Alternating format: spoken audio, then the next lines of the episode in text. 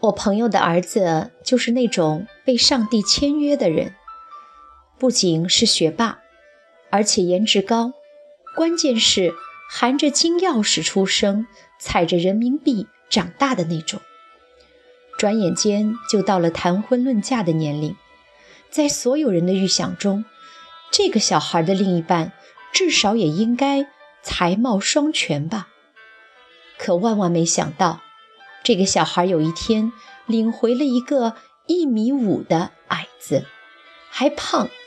听我朋友形容，是韩红的身材，葛优的容貌，关键是某某技校的学历。大家都认为我朋友的小孩脑子出了问题，要不就是女孩使了什么迷心计，整个家族都炸了锅。我朋友更是以死相逼。断绝往来、掐断经济来源等等，江湖上失传的泼妇秘籍。有人劝我朋友，遇到这种时候啊，冷静是非常必要的态度，放开男孩的蹦头绳子，让他过了热度，也就自然分手了。结果断绝男孩经济来源三年之后。男孩和那女孩自己创业，居然有了自己的公司，小日子过得热火朝天，还是一副非他不娶、非他不嫁的态度。我朋友眼看着生米煮成熟饭，再不调整战略，有可能就把养大的儿子拱手相送给敌人。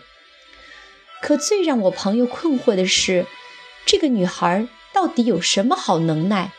把他儿子吸引得五迷三道的，于是请人从中撮合，各自让了五十步，让儿子阐明那女孩到底哪里吸引你。男孩很淡定，除了列举了很多女孩的优点，比如善解人意啦、幽默豁达等等，居然说了一句：“和他在一起很舒服。”我朋友就纳闷了，于是决定两口子去女孩的老家来一次微服私访。谁知道半个月后回来，态度直转直下，满面春风的给我发来请柬，要为儿子举行婚礼。这种态度就像搞传销被洗脑似的，逢人见面三句话就能转到儿媳的身上。现在。我朋友有个新观念：一个优秀的人就是和你相处起来很舒服。原来我朋友啊去了女孩老家，父母都是教师，得体大方，不卑不亢。这倒是其次，最关键的是女孩的同学发小。自从女孩回去开始，上百个同学奔走相告，他们的老大回来了。女孩独立幽默，是人群中那个不开口则已，一开口众人的目光就离不开的那种。用我朋友的话说，和这个女孩在一起惬意，没压力，他才理解儿子为什么喜欢这个女孩。对，在一起很舒服，才是那个女孩过人的魅力。前几天受一个朋友的邀请，参加他的家宴。赴约的那天，北方大雪封路，但是受邀的客人悉数到场。有位朋友感叹道：“他出门的时候，他妈妈说：‘你们是吃饭了，又不是吃命了。’”那位朋友形容他和我朋友的关系说：“在一起舒服。”这可能就是传说中的过命朋友。这就是一个人的人格魅力使然吧。有些人在一起会上瘾，觉得他沉默也不觉得尴尬，让一个人在另一个人面前舒服、诚不设防、不伪装的状态是一种魔力。和舒服的人在一起，一定像听着音乐、喝着咖啡、看着一朵花开放，让时光。如流水一样漫过的恬淡和肃静。这就是一个人的魅力，而这种状态却是从一个个体生命里散发出来的。这是多么神奇的事情啊！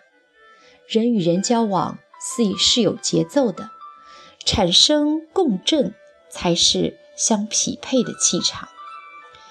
在一起舒服，才是一个人顶级的人格魅力。时间久了，才知道一个人的人格魅力不在脸蛋，而在岁月积淀下来的睿智与淡定，是一种岁月历练后的放下和释然。这种魅力的背后，一定有一颗善良宽容的心，一种在平淡中发现美好的情怀。和一颗永远童真的心，懂得尊重，又不丧失自身原则。只有获得尊重，才会深感自身的重要性。我还有个朋友，喜欢中年穿一身灰色，问他为什么，他说灰色比较低调，也能和任何的色彩都能搭配。比如你们的鲜红和洁白，他就是那种在人群中最不起眼的。可是，一旦少了他，你能立刻觉得气氛变了味。他能衬托你的绽放，也能懂你的沉默，能接得住你发来的信息。我说，一个人的美貌不如他的热闹。张爱玲说过。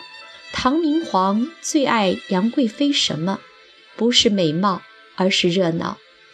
真的不是每个女人都能让朋友们感到舒服，把日子过得有乐趣的。个性是你的长处，让人舒服就是你的短处。